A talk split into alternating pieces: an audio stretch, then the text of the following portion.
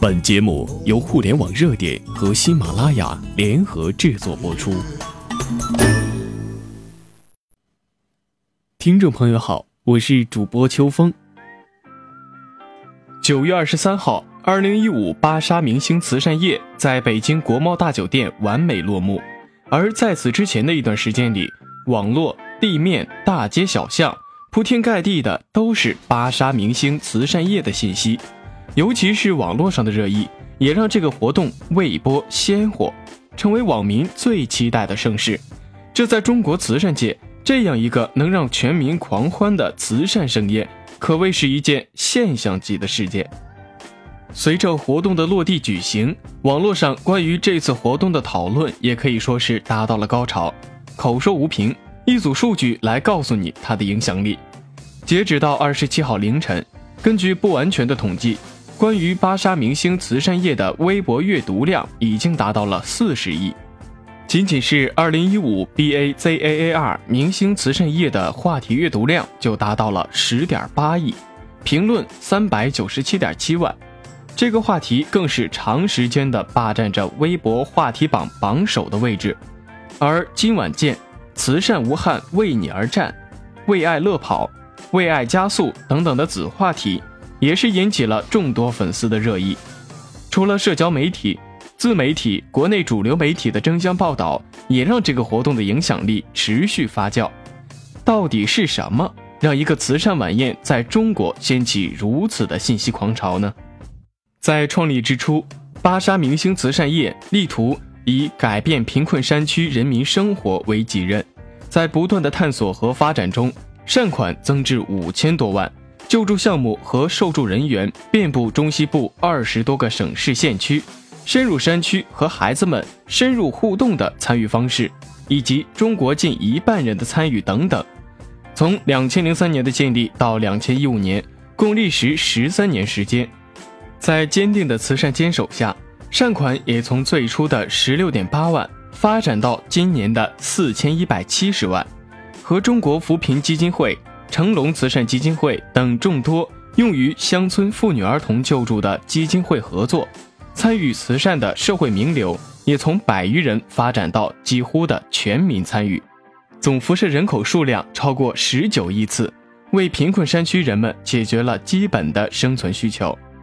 在这实实在在的数据背后，是芭莎明星慈善业对慈善的坚持和决心。就像创始人苏芒说的。慈善是我们可以一起做的最美好的事。作为中国的慈善品牌，芭莎明星慈善业力图用明星的力量去号召更多的人参与到慈善事业中来。历经十三年的发展，芭莎明星慈善业在各方面都已趋近完善了。它强大的社会影响力和号召力，让他足以登顶中国慈善奥斯卡的高峰。今年。芭莎明星慈善夜更是在内容和渠道上面做足了功夫。他首创的全明星竞技厮杀的慈善模式，让明星、社会名流在娱乐的同时就把慈善做了。而纵观今年慈善夜的明星阵容，也可谓是心机满满。国内外一线明星加小鲜肉加 CP 的明星模式，国内外三百多家传统媒体和社交媒体的联合运作，与浙江卫视、乐视。新浪、网易四大平台强强联手合作，成功实现手机、电视、PC、iPad 四屏联动，跨平台之间的合作，穿衣助手的慈善义卖，新浪公益的为爱乐跑，支付宝善款众筹等，力图实现慈善最大化。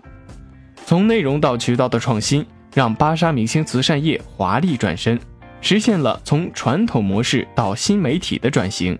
打造亚洲最强慈善品牌的野心可见一斑。在慈善夜的当晚，邓超率领的跑男团和黄渤带领的极限挑战团之间的 PK 引发网友的热议，使得两大粉丝团之间掐架不断。仅仅一个小时，2015 BAZAAR 明星慈善夜的话题阅读量就达到了7.2亿，随即就被推上了热搜榜榜首。同时，极具粉丝话题及热度的小鲜肉们的关注更是达到了巅峰。仅杨洋当天发布的微博，他的转发和评论就超过了十亿次。在渠道上，这次芭莎明星慈善夜也是推陈出新，在保持传统媒体优势的同时，更是加大自媒体的使用，成功实现线上线下的联动，超高的话题曝光度和高度的粉丝热议度，让芭莎明星慈善夜不再是少数人的慈善，而是变成了一场全民狂欢的活动。让芭莎明星慈善夜一跃成为最具影响力的慈善品牌。本期的互联网热点到这里就结束了，我们下期再见。